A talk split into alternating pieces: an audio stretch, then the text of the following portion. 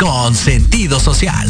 Las opiniones vertidas en este programa son exclusiva responsabilidad de quienes las emiten y no representan necesariamente el pensamiento ni la línea editorial de Proyecto Radio MX.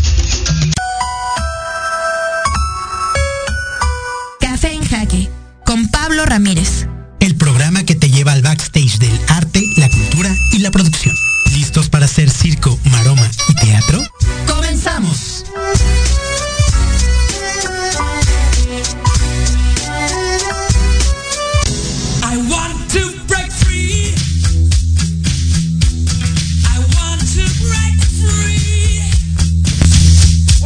Bienvenidos a esto que se llama Café en Jaque. Te saludo en la voz Pablo Fernando Ramírez, 11 de la mañana, 3 minutos tiempo de la Ciudad de México. Muy contentos porque hoy estamos de fiesta como cada jueves aquí en Café en Jaque con los invitados de super lujo que nos acompañan. Y el día de hoy, pues estoy sumamente bien acompañado. De mi lado izquierdo, para ustedes el lado derecho, el queridísimo, el maestro, Oscar Alejandro López. Buenos días, qué gusto escucharnos acá nuevamente, Fernando. Un placer como siempre. Y aquí arrancando otro café en jaque. Y listos para presentar a nuestra invitada del día de hoy, no sin antes decirles que a lo largo de este programa tendremos la participación estelar de nuestro querido José Manuel Urquijo, siempre en la opinión certera de todas sus palabras en tanto a la política, la cultura y el entretenimiento. Y también tendremos la cápsula de nuestra queridísima Zaira García Núñez, quien es directora de la revista eh, literaria Alas Blancas allá en Tabasco. Un saludo para ella. Oscar López. Hoy tenemos efemérides, noticias. Efemérides, noticias y muchas recomendaciones como cada jueves. Vamos a tener mucho, mucho que hacer del quehacer, del quehacer cultural en toda la Ciudad de México y en otros lados de la República. Y supuesto. también echar el chisme un ratito, porque Claro el día sí. de hoy tenemos a una invitada muy especial. Ella es actriz, narradora oral, ha recorrido varios países de América Latina. Aquí en nuestro país ha participado en múltiples festivales de cuentería, narración oral. Además, es actualmente becaria del sistema de apoyos a la creación. Bueno, todo un artista con quien tenemos una bellísima historia, pero no se los platico más a aquellos que nos están viendo a través de Facebook y YouTube. Con ustedes, la queridísima Norma Torres. Bienvenida. Hola, muchísimas gracias por la invitación. Estoy muy, muy contenta de estar aquí con amigos y, y conocer un nuevo espacio, este espacio radiofónico que tienen ustedes por acá. Y muchas gracias por la invitación. Muchas gracias a ti por acompañarnos. Y fíjense que ahorita que íbamos llegando a la cabina decíamos, ¿con, ¿con qué de tanto los temas que nos vinculan con Normita Torres vamos a platicar? Y en eso yo llegué corriendo, ¿no? Porque he de decirles que eso de que se descompongan las escaleras eléctricas en Chabacano es una buena fatiga. Pero sobre todo llegué muy emocionado porque Normita Torres me acaba de regalar un disco dedicada para toda la familia. Para toda la familia se llama El Swing de Insecto. ¡Eh! ¿Dónde están esos aplausos que se escuchaban? Ya, ya se fue el público. Pero ahorita lo traemos de vuelta. Normita Torres, Swing de los Insectos. ¿Empezamos por ahí? Sí, claro que sí. Mm, Bueno, pues eh, el disco que tienes tú ahí es resultado de otros proyectos anteriores que en realidad eh, en el 2017 montamos una obra de, de teatro en donde mezclamos la música en vivo, la, narración y el teatro y, montamos una obra que se llama Un swing para insectos en donde yo contaba un eh, contaba narraba una historia y me hacía acompañar de una banda de swing en vivo. Wow. Eso estuvo muy bueno, fueron este, temporadas muy bonitas, hicimos varias temporadas. De hecho, el- hay algunos videos que podemos encontrar sobre algunos de tus conciertos en las redes sociales que tuyas, ¿verdad? Sí, sí, sí. En, eh, en YouTube me pueden encontrar como Norma Torres, la Torre de los Cuentos. O simplemente le ponen Norma Torres Cuentacuentos y ahí les va a aparecer. Tan famosa es que Tan sí aparece famosa. ya. Aparece, pero rápido, señores, aparece. Y aparte bien interesante porque en estos videos donde van a poder ver el concierto de El Swing de Insectos, a mí me impresiona cómo los niños entran en un éxtasis y bailan y brincan y bueno, echan relajo y se pone muy bueno el cotorreo con Norma Torres. Y lo recomiendo para que aquellos que tienen, sobre todo eh, niños en casa de todas las edades, cuando se enteren de los próximos espectáculos de Norma, pues la acudan a verla. Por lo pronto, váyanse emocionando con lo que hay en sus redes sociales. Sí, y bueno, y el disco en realidad lo pueden escuchar en todas las plataformas digitales, en YouTube, en Spotify, en Amazon. Si tienen Alexa, le pueden decir Alexa, pon el disco Swing de Insectos de Norma Torres y les va a sonar. Bueno, pero nada más termino de, de contarte más o menos cómo, cómo fue. eh, después de la obra de teatro, la gente, las familias decían, oiga, oiga, oiga, ¿eh? oiga usted, señorita. Oiga, señor. Eh, oiga, señor. Eh, querían llevarse la música a casa. Decían que querían extender la experiencia artística que habían vivido. Y fue así como a partir de tres canciones que compusimos originales, alargamos la experiencia e hicimos otras canciones para que quedara un disco de 11 canciones originales. Y luego ahora ya tenemos entonces la obra de teatro, el disco y el concierto, el show musical. ¿Qué tal? Mentiras el musical desplazado por el. Me parece maravilloso. Normita Torres, eh, este, esto de hacer el combo de espectáculo, concierto, disco, me imagino que ha traspasado varios de los, de los pronósticos que de inicio tenía el proyecto pensado para un objetivo que imagino que era una pieza teatral. Eh, Exacto, eh, yo creo que traspasó todo, ¿no? Mm, fue derivándose el proyecto a otras disciplinas y no lo teníamos contemplado, simplemente fue sucediendo de manera muy orgánica y muy natural. Y a, mí- lo que de las cosas que más me, me impresiona de- del crecimiento del disco es precisamente que en México y América Latina en general se tiene poca producción musical para niñas, para niños. Es eh, comparado con lo que se produce para el adulto, eh, en América Latina en general son pocos los que tienen como consigna hacer música familiar, digamos, digamos, la música finalmente es para todos, pero eh, ponerle atención a este tipo de proyectos me parece muy, muy, muy valioso porque en México, insisto, creo que son pocos quienes hacen algo en pro de niñas, niños y más en música. Sí, creo que México es uno de los países que produce más a nivel Latinoamérica, pero de todos modos nos quedamos muy cortos, por ejemplo, con Argentina, que tiene proyectos musicales para las infancias y, y como dices tú, este proyectos de música familiar. En Estados Unidos, en Estados Unidos se le llama family music, ¿no? Que, que sí, Wow. ese, ese debería de ser el término. En Argentina son unos grandes productores de música infantil, o sea, levantas una piedra y hay un- una banda de música. Y aquí en México sí, sí hay muchos proyectos muy interesantes, pero aún nos hace falta muchísima más música familiar, mucho, mucho más. Pues yo creo que arrancar con, el- con un disco como este es una, es una gran avance, es un gran avance de poder hacer cosas interesantes. ¿Quiénes participaron en la, en la formación y en la construcción de todo el disco? Eh, eh, las composiciones las hicimos eh, un amigo que se llama Pablo Núñez, que él es músico. Yo tengo una formación teatral, yo no soy música, pero siempre he tenido como mucha intuición. eh, Pero con- la llevas la eh, música Pero llevo, llevo la música por dentro. Entonces Pablo Núñez y yo nos juntamos para eh, componer estas canciones alrededor del universo del swing, del blues, del jazz y de los insectos. Y ya cuando tuvimos la, la composición tanto de la letra como de la música, la, la- la- las adaptaciones, eh, la, ¿cómo se llama esto cuando los músicos adaptan una... Adaptaciones. No, no se llama.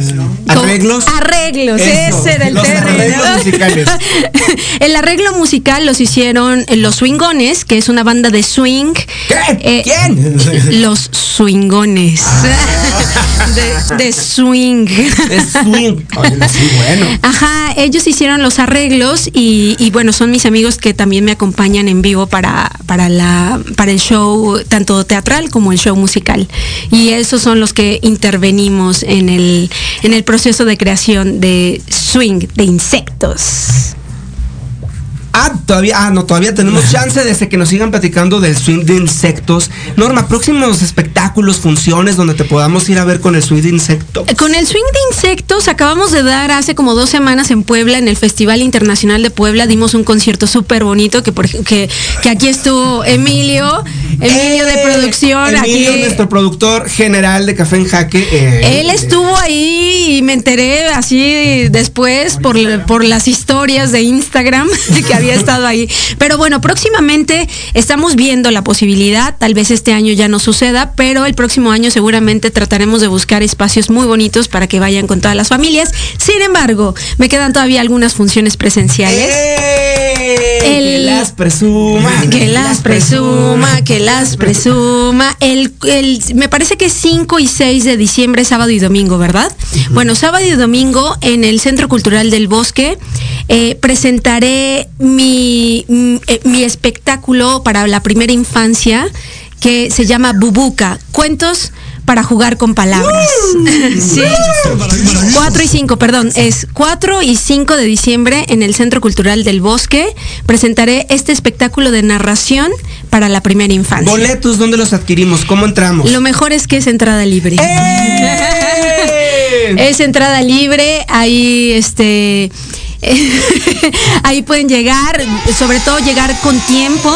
Eh, este espectáculo está dirigido para, para niñas y niños entre 1 y 5 años. Así es que si tienen bebés en casa, les va a gustar. Ahí estoy está la recomendación. 4 y 5 de diciembre, Centro Cultural del Bosque. Mientras vámonos rápido a un corte y volvemos pronto aquí a Café en Jaque.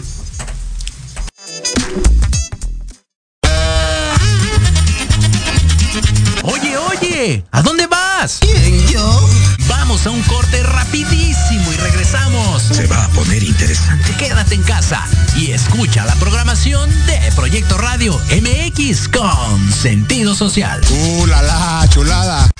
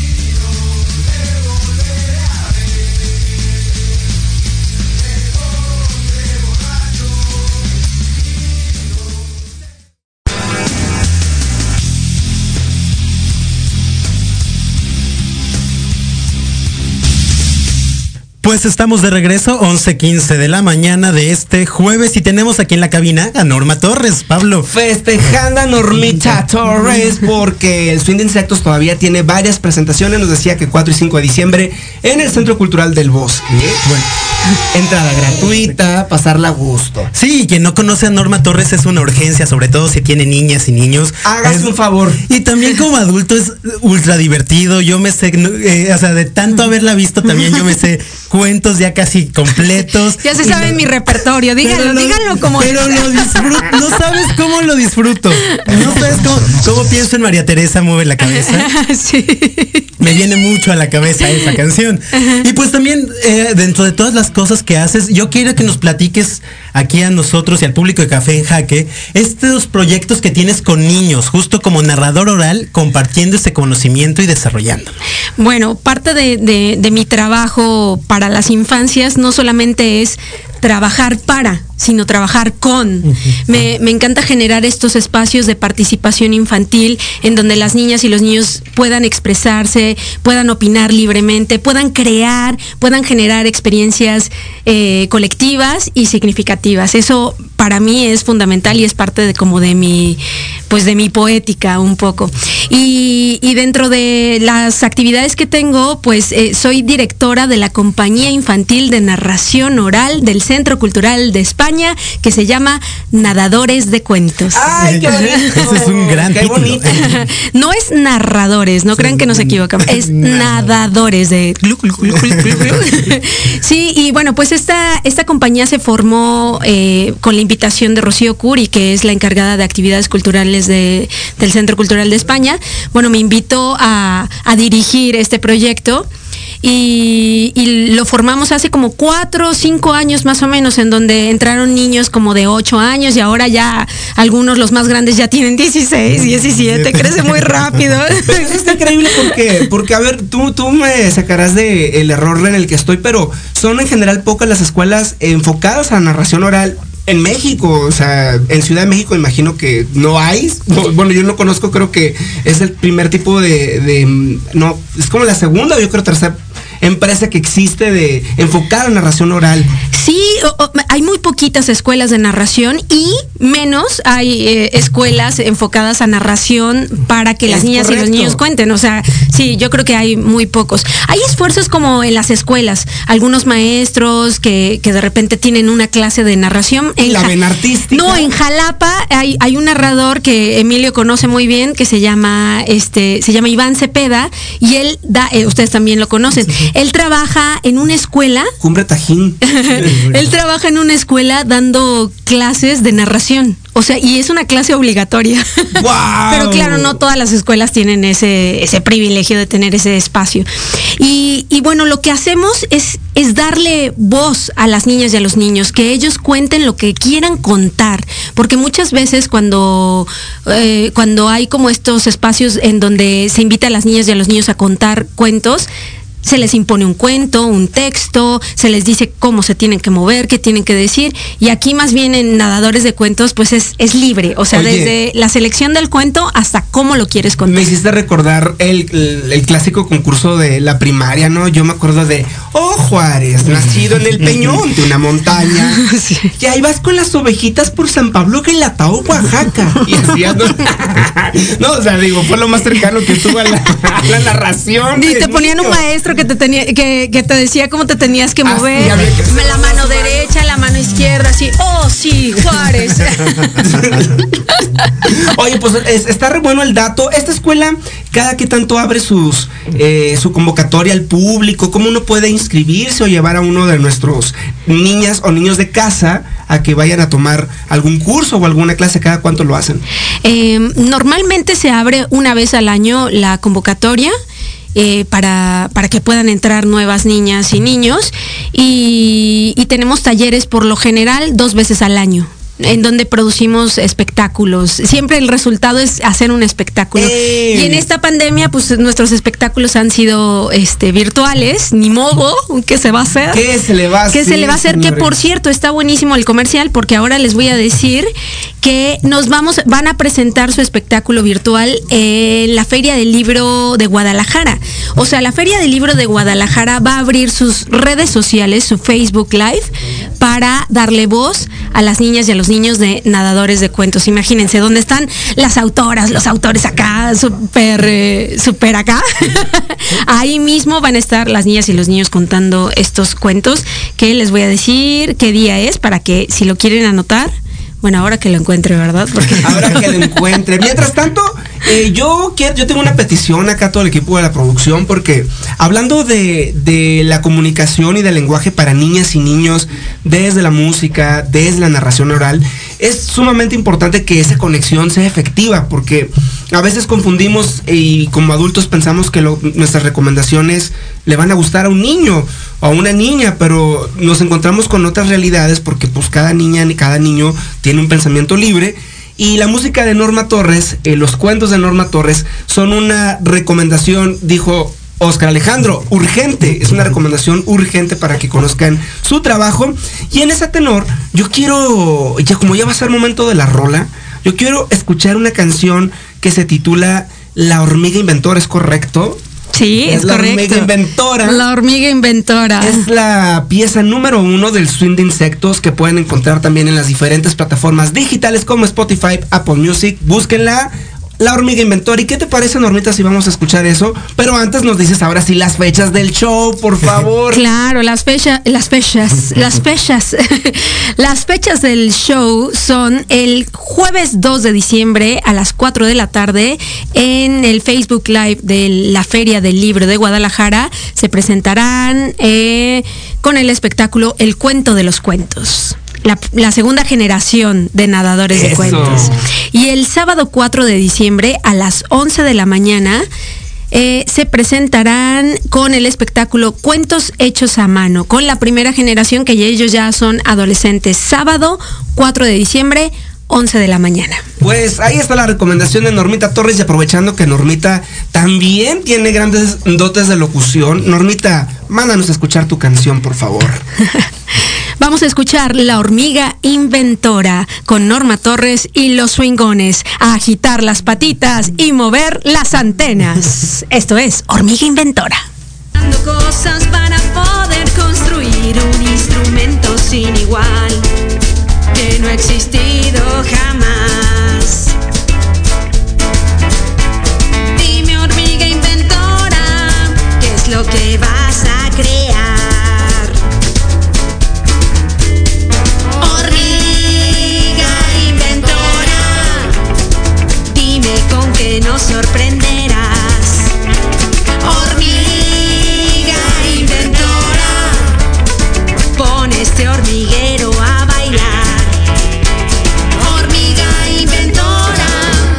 Queremos escuchar.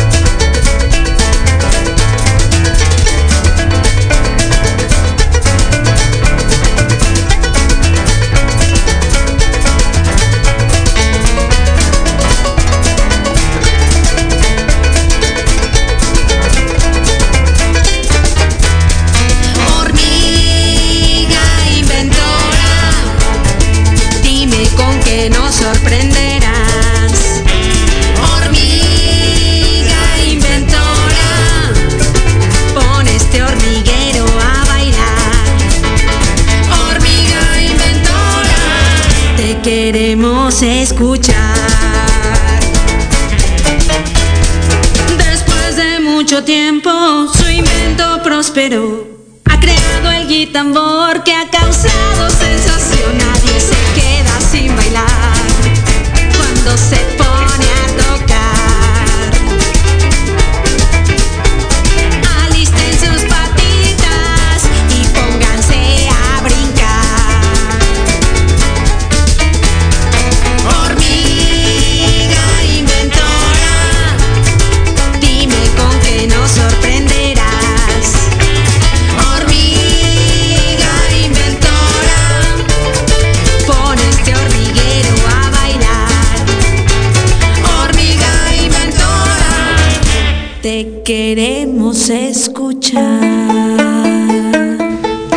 escuchar esto de Hormiga Inventora a cargo de Norma Torres y los Swingones y estamos de regreso en el programa de su preferencia, Café en Jaque, 11 de la mañana, 26 minutos. Oscar Alejandro, momento de las efemérides y las noticias contigo. Pues mira, estamos justo, hoy arrancan los 16 días de activismo en pos de la eliminación de la violencia contra la mujer, que van desde hoy 25 de noviembre hasta el 10 de diciembre, que es el Día de los Derechos Humanos.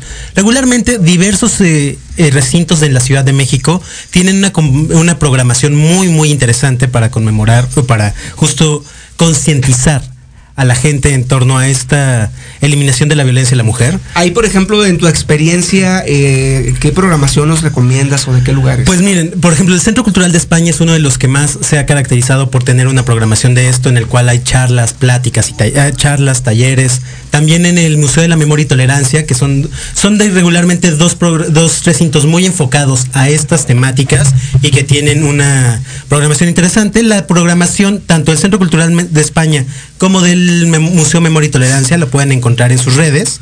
Y también eh, bueno, de algo que ya se avecina y que Norman Torres nos estaba platicando, es que estamos justo a dos días de que arranque la FIL Guadalajara. Ta, ta, ta, tan, que este año pues eso es mucho más esperada que, que nunca, ¿no? Han pasado prácticamente eh, una edición eh, totalmente virtual donde las complejidades que se dieron en Jalisco y para el propio comité de la FIL estuvo, estuvo grueso. Sí, y estamos también, como siempre, en medio de una pequeña crisis entre la literatura, entre la crisis del mundo editorial, donde estos aquí se reúnen como para intentar relanzarla, intentar reencontrarnos con esos amigos, porque si algo es increíble en la FIL Guadalajara es poderse encontrar en los pasillos a narradores orales, a ilustradores, a autores, y encontrar como a esas personas que muchas veces solo los leía sus nombres en las portadas de los libros, poder conversar con ellos y conocer un poco más del mundo que tienen tras de ellos y que te comparten a través de sus letras y sus dibujos. La FIL Guadalajara es una experiencia increíble que estará desde a partir del 12, eh, estamos hoy a qué? 25, vea, desde- a partir del 27. Del 27 y se, alargará durante el mes de diciembre. Entonces tienen esta edición mixta en la cual va a haber muchas actividades, sí dentro de los recintos de, de la de Expo Guadalajara, pero también en todas las pantallas de nuestras computadoras a través de esta programación en línea. Pues ahí están las redes sociales de la Feria Internacional del Libro de Guadalajara. ¿Qué más, Oscar Alejandro? ¿Qué más? Pues también miren, dentro de las actividades que yo- a mí me gustaría mucho que pudieran tomar ya dentro de la FIL Guadalajara y también es un taller de unos queridos amigos que se llaman Atrapavientos. Atrapavientos es un instituto, es un, una asociación civil que se dedica sobre todo a dar talleres de fomento a la lectura. Este fomento a la lectura eh, es para niños, para grandes, para crear historias y para desarrollarse. Esto se va a hacer los miércoles, de miércoles a domingo del 1 al 5 de diciembre y las inscripciones son a través de la página del Centro Cultural de España. Entonces también ahí revisen esto, son para 25 personas y todo es enfocado a la escritura creativa y son para niños y adultos. Y pues llegó el momento también de presentar a, dos de nuestros invitados fijos, a dos de los que le dan este sabor a, el sabor a este café en jaque. Uno de ellos es nuestra amiga Zaira, Zaira, la directora de la revista Alas Blancas, que como cada jueves tiene una recomendación literaria para nosotros. Y posteriormente, el siempre atinado y con los mejores datos, José Manuel Urquijo, que nos, este, este jueves nos dará otra vez datos acerca del panorama cultural del país. Entonces, vamos directamente a escuchar a nuestros amigos Zaira y José Manuel. Muchas gracias.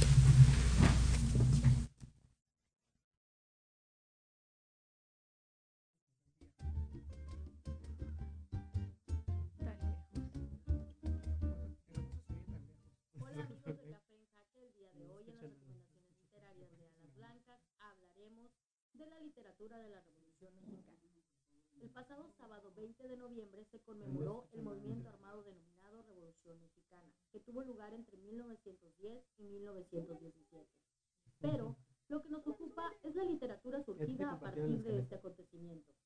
Considerado un movimiento literario, se manifestó en el cuento, el relato y la novela, principalmente, ubicado en el contexto social y político del periodo que comprendió a la Revolución. Es importante mencionar que la mayoría de este movimiento fueron escritos en la época post-revolucionaria y fuera de ella. Sin embargo, A ver, ¿qué por la importancia del movimiento armado en América Latina, la literatura surgida del mismo se agrupa como corriente literaria. De las principales ¿Ya es características podemos este mencionar la reproducción de los hechos históricos ocurridos entre 1910 y 1920, la relación de la obra con el contexto social, cultural, político y económico de la época y el uso de un lenguaje coloquial. Entre sus ejemplos se encuentra La sombra del caudillo, novela de Martín Luis Guzmán, publicada en España en 1929. Una fuerte crítica al caudillismo y a la institucionalización del movimiento armado. Cartucho de Nelly Campobello, narrado desde la óptica de una niña de 10 años, son relatos cortos que hablan de lo vivido en el interior de un hogar en Parral, Chihuahua.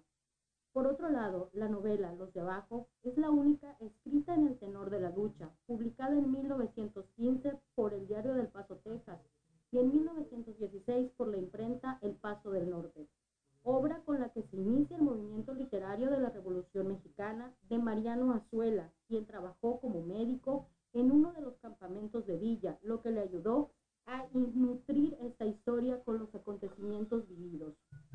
Estos son ejemplos del movimiento literario nacido de la Revolución Mexicana,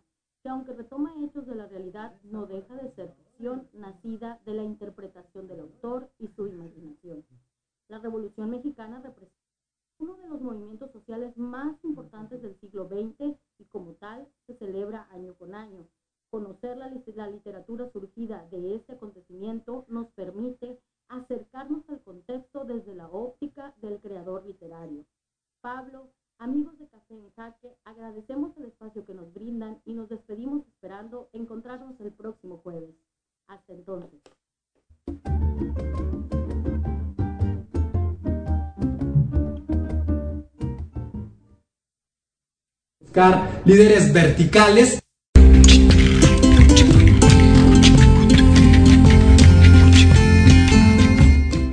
Hola, ¿qué tal amigos de Café en Jaque? Soy José Manuel Urquijo y como cada jueves, hoy les compartiré algunas reflexiones sobre comunicación asertiva y otros temas que nos ayuden a ser mejores líderes con nuestros equipos y también en nuestros trabajos.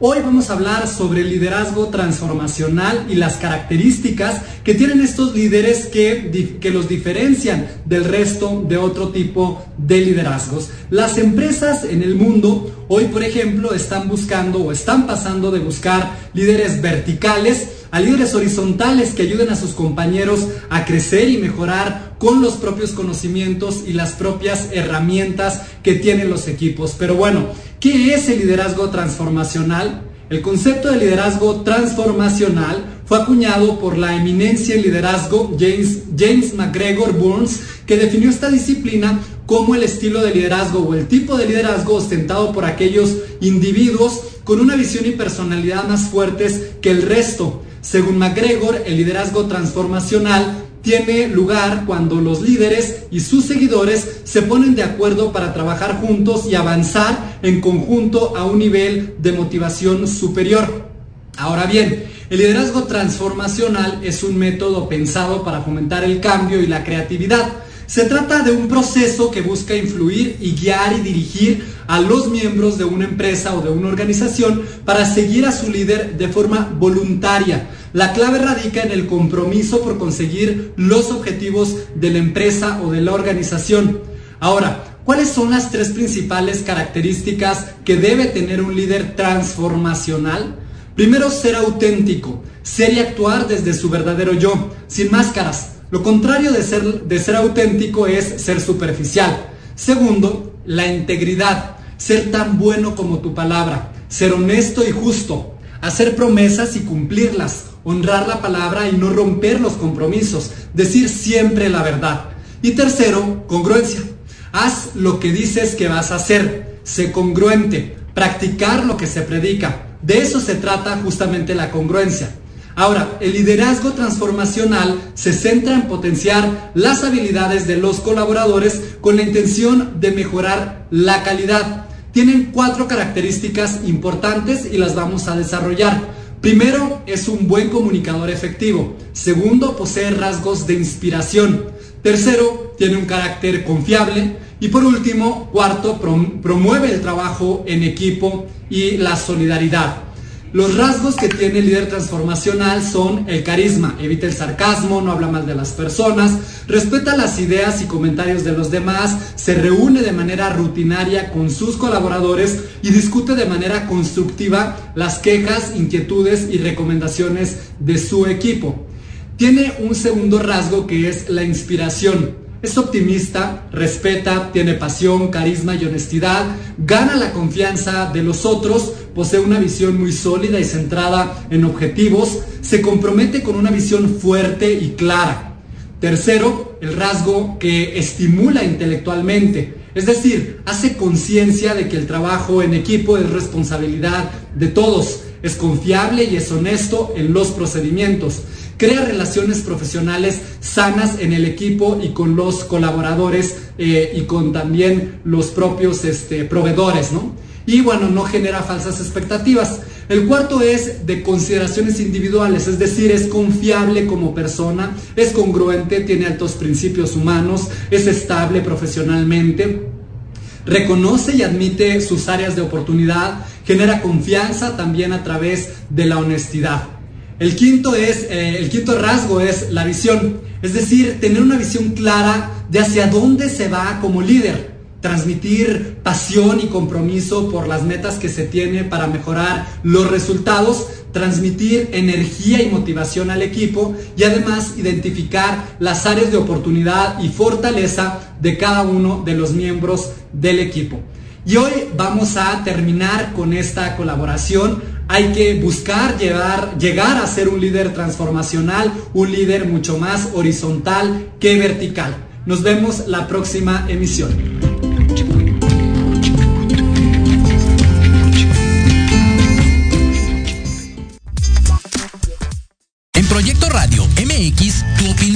Importante.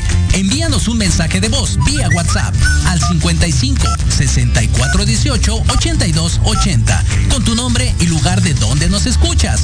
Recuerda 55 64 18 82 80.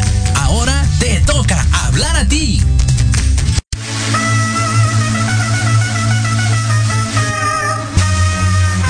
En Millennials, tú eres nuestro invitado especial. Un programa donde hablaremos de emprendedores, negocios, entretenimiento y cultura. Acompáñanos todos los jueves de 2 a 3 pm. Te esperamos aquí, en Proyecto Radio MX, con sentido social.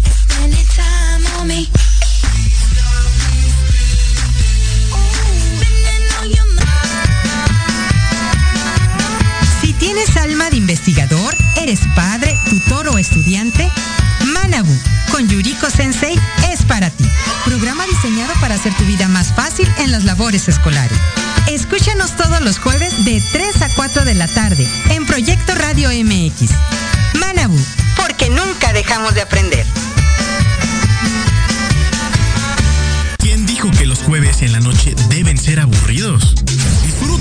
Un rato divertido en la tertulia, donde la noche despierta. Escúchanos todos los jueves de 7 a 8 de la noche en Proyecto Radio MX.com y comparte con nosotros la mejor hora con tus experiencias.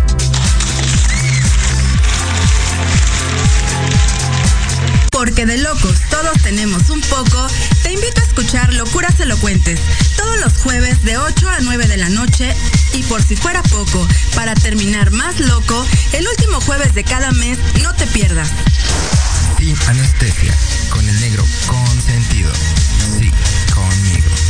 Con sentido social, solamente en Proyecto Radio MX. Con sentido social.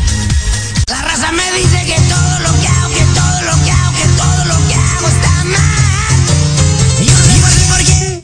de la mañana, 40 minutos, tiempo en la Ciudad de México. Seguimos aquí en Café en Jaque con nuestra invitada de honor de esta mañana, Norma Torres, actriz, cuentacuentos, narrador oral, maestra, madre, amiga, hermana, toda un personaje en el mundo de la narración oral de México. Normita, muchas gracias por seguir con nosotros. Ay, muchas gracias a ustedes, me la estoy pasando increíble.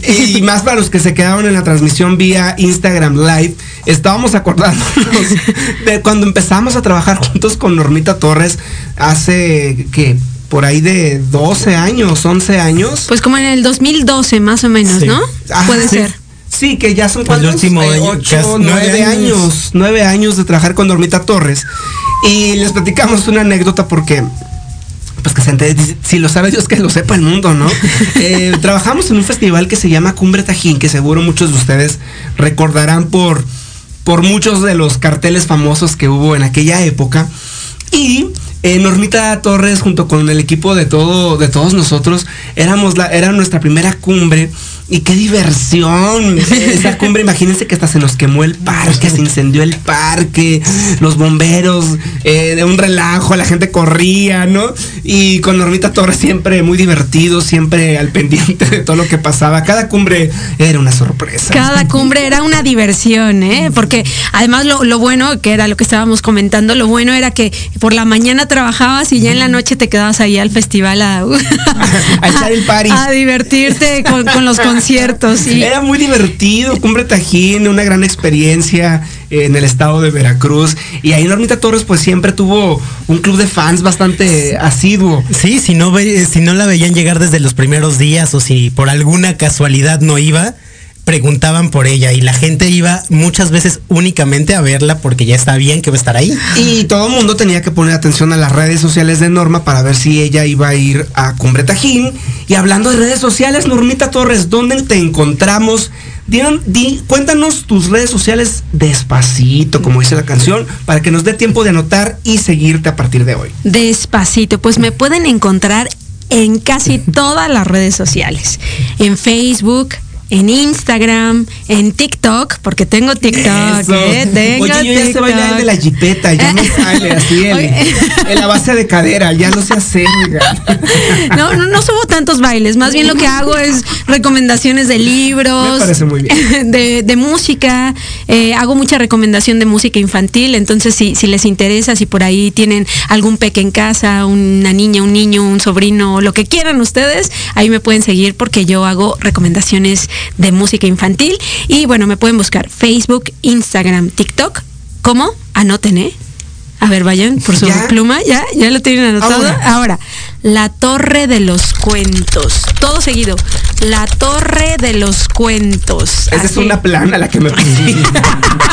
Está larguísimo, pero, pero es fácil. La torre de los cuentos. En- y también me pueden buscar en en Spotify como Norma Torres y ahí pueden escuchar mis dos proyectos musicales, Lo soñé me lo contaron y Swing de Insectos. Y, y eh, parte de mi proyecto de cuentos para la primera infancia, abrí por primera vez, porque no me había animado, a abrir mi podcast.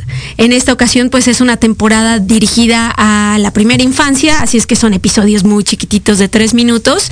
Eh, y me pueden buscar como La Torre de los Cuentos. Así, lo buscan en Spotify, La Torre de los Cuentos, para escuchar estas canciones, estos cuentos, estos juegos que hice en colaboración con una gran cantante que se llama Jenny Boyan.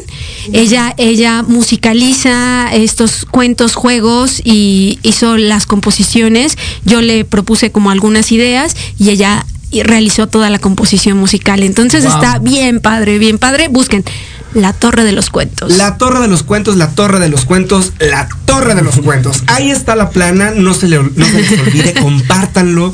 El trabajo de Norma Torres siempre muy, muy, muy recomendado.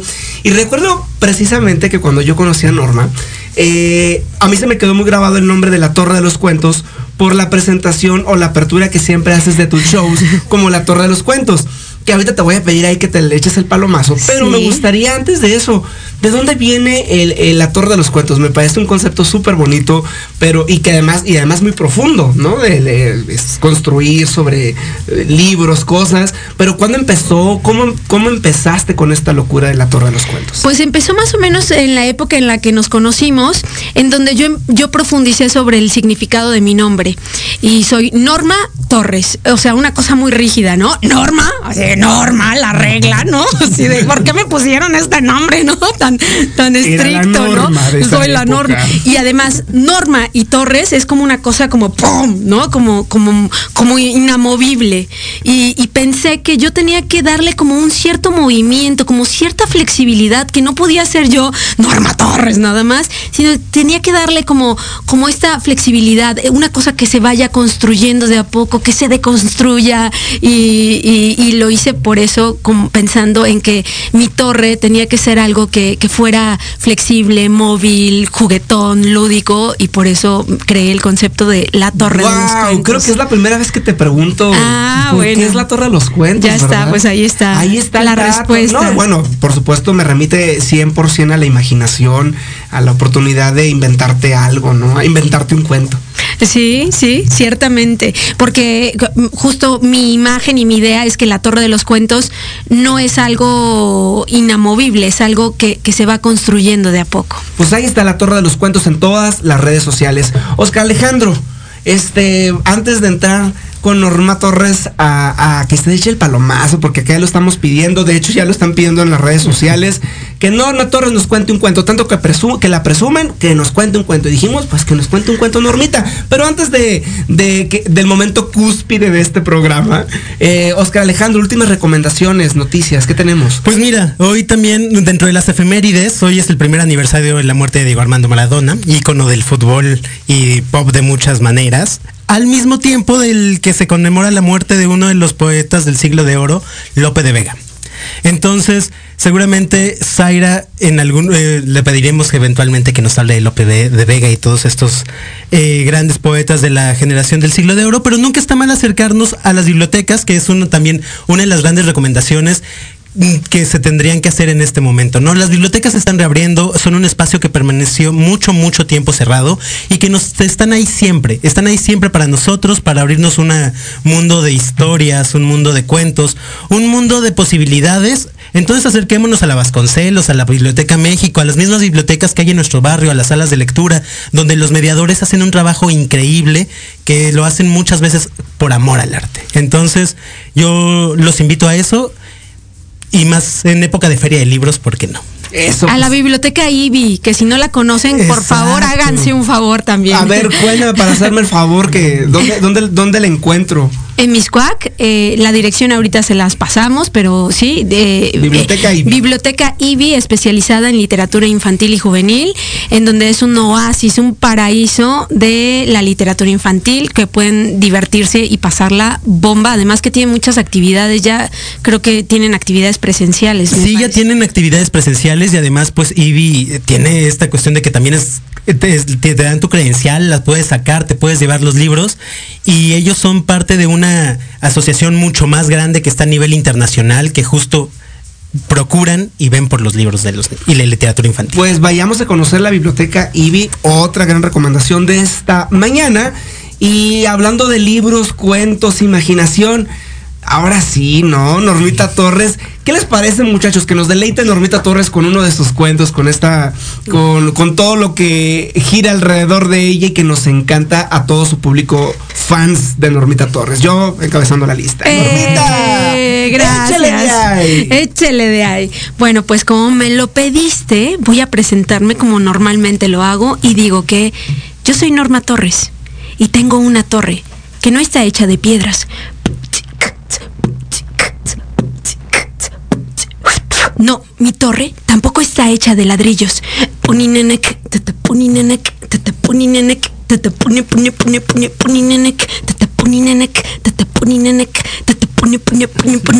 No, entonces si no está hecha de piedras ni de ladrillos, ¿de qué puede estar hecha mi torre? De sillas. puede ser. Eh, ventiladores. Eh, puede ser. Eh, de ligas. Puede ser, porque mi torre está hecha de cuentos y en los cuentos puede haber todo lo que acabas de decir. ¿Y sabes por qué tengo una torre de cuentos? Porque soy Norma Torres. y a veces mi torre crece tanto, tanto, tanto, tanto, que tengo que guardar mis historias en cajones, que por ejemplo en el corazón tengo cajones, ahí guardo mis historias favoritas. Otras veces las guardo en mi cabeza, ahí guardo las historias más largas y rebuscadas. Y otras, ve- otras veces las guardo en mi boca, ahí se escapan como mariposas. Hoy quiero contarles a todo el público de este hermoso programa, les voy a contar, estaba pensando cuál. Y dije, ¿les aviento un cuento nuevo o un cuento clásico de, de- mi repertorio? Y pensé que mejor un cuento clásico para que después se queden con las ganas de escuchar los nuevos cuentos. Y esta historia es una historia basada en un son que se llama el pájaro Q. Es una historia que dicen que es de Zacatecas. Ajá, pero basada en un son, son que se canta sobre todo en Veracruz, aunque también en, en el mariachi en Jalisco también tienen eh, este son que es el, el pájaro Q. Y bueno, resulta que hace muchísimo tiempo había un ave que estaba pelona, pelona, pelona, pelona, pelona que no tenía ni una sola pluma. Sí tenía alas, sí tenía picos, sí tenía patas, pero no tenía plumas. Esta ave se llamaba pájaro Q y vivía en lo alto de un arbolito. Y él la pasaba muy bien, muy a gusto, muy contento, hasta que un día sopló el viento tan fuerte que se llevó todas las hojas, incluso las ramas, y el pobre pájaro Q que estaba en lo alto del árbol empezó a sentir muchísimo frío. Tenía tanto frío que ninguna hoja lo protegía. Ay, ay, pues imagínense que ustedes estuvieran desnudos en lo alto de un árbol, ¿a poco no les daría frío? El pobre pájaro Q dijo, ay, ay, voy a preguntarle a mis amigas a ver si tienen alguna cobijita o alguna pluma que me regalen, a mis amigos a ver si me regalan algo. Entonces el pájaro Q voló con sus amigos y amigas y les dijo, ¿alguno de ustedes tiene una pluma que me regale? Lo que sea, no importa, por favor, me estoy muriendo de frío. Por favor, favor, por favor. Todas las aves despertaron y miraron al pájaro Q y le dijeron, ¿cómo te atreves a despertarnos? ¿Eres feo, horrible, asqueroso y casi estás desnudo? Claro que no. Entonces el pájaro Q pensó que si no los había convencido por las buenas, tampoco lo iba a hacer por las malas, pero les iba a cantar una hermosa canción que iba a salir de su corazón y es que él sabía que, que las canciones mueven los corazones. Así es que aclaró su garganta, tomó aire, infló sus pulmones y cantó esta hermosísima canción que dice, ¿ustedes quieren escucharla? Sí, claro, Sí. por favor, sí, sí, sí. La hermosa canción iba así. ¡Un pluma que estoy buscando!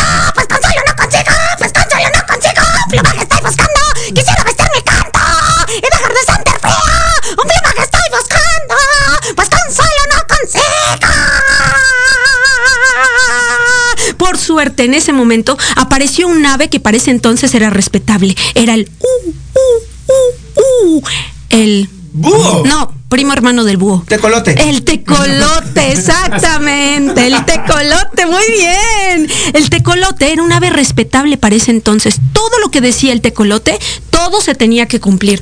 Y el tecolote miró que ninguna ave quiso ayudar al pájaro Q y les dijo a todas las aves, ya vi, ya vi que ninguna de ustedes quiso regalarle algo al pobre pájaro Q que anda completamente desnudo y que no tiene ni una sola pluma. No te preocupes, pájaro Q, que ahorita te vamos a ayudar. Y le pidió a todas las aves que se quitaran las mejores de sus plumas y se la dieran al pájaro Q. Esa pluma con más brillo, con más color. Una pluma que probablemente le sobraba de todo ese plumaje que tenían todas las aves. Así es que todas obedeciendo al tecolote, se quitaron la mejor de sus plumas y se la dieron al pájaro Q.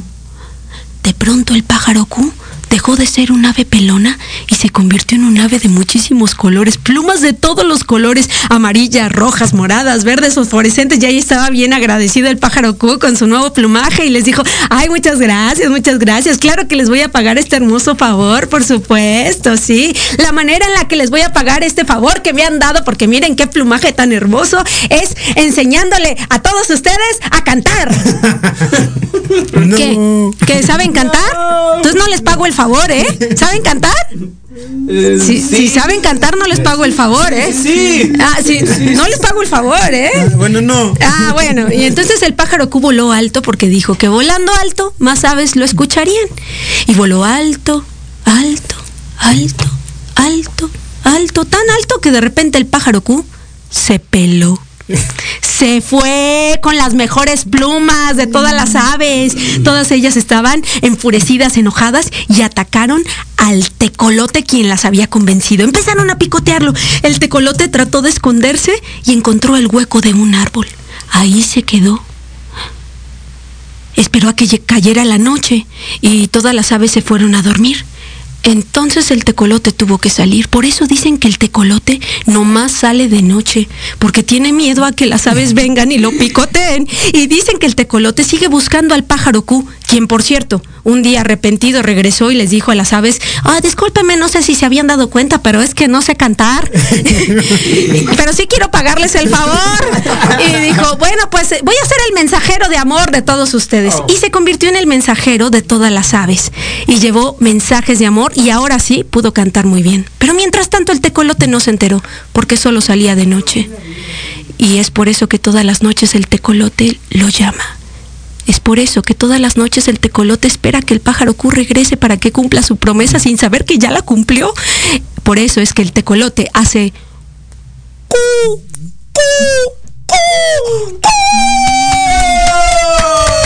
Muchísimas gracias, Normita Torres. Gracias a la producción general, Emilio Boscano, a todo el equipo de Proyecto Radio MX. Oscar Alejandro, muchísimas gracias. Gracias, hasta el próximo jueves. Hasta la ¡Adiós! ¡Nos vemos!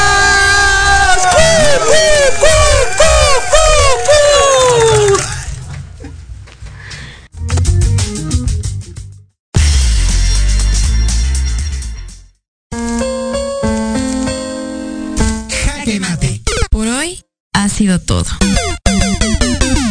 Te damos las gracias por acompañarnos y te esperamos el próximo jueves en punto de las 11 de la mañana para más Café en Jaque con Pablo Ramírez. El programa de entrevista cultural sobre la escena artística de México y América Latina. Síguenos en Instagram como Pablo F. Ramírez 94 y como Café en Jaque.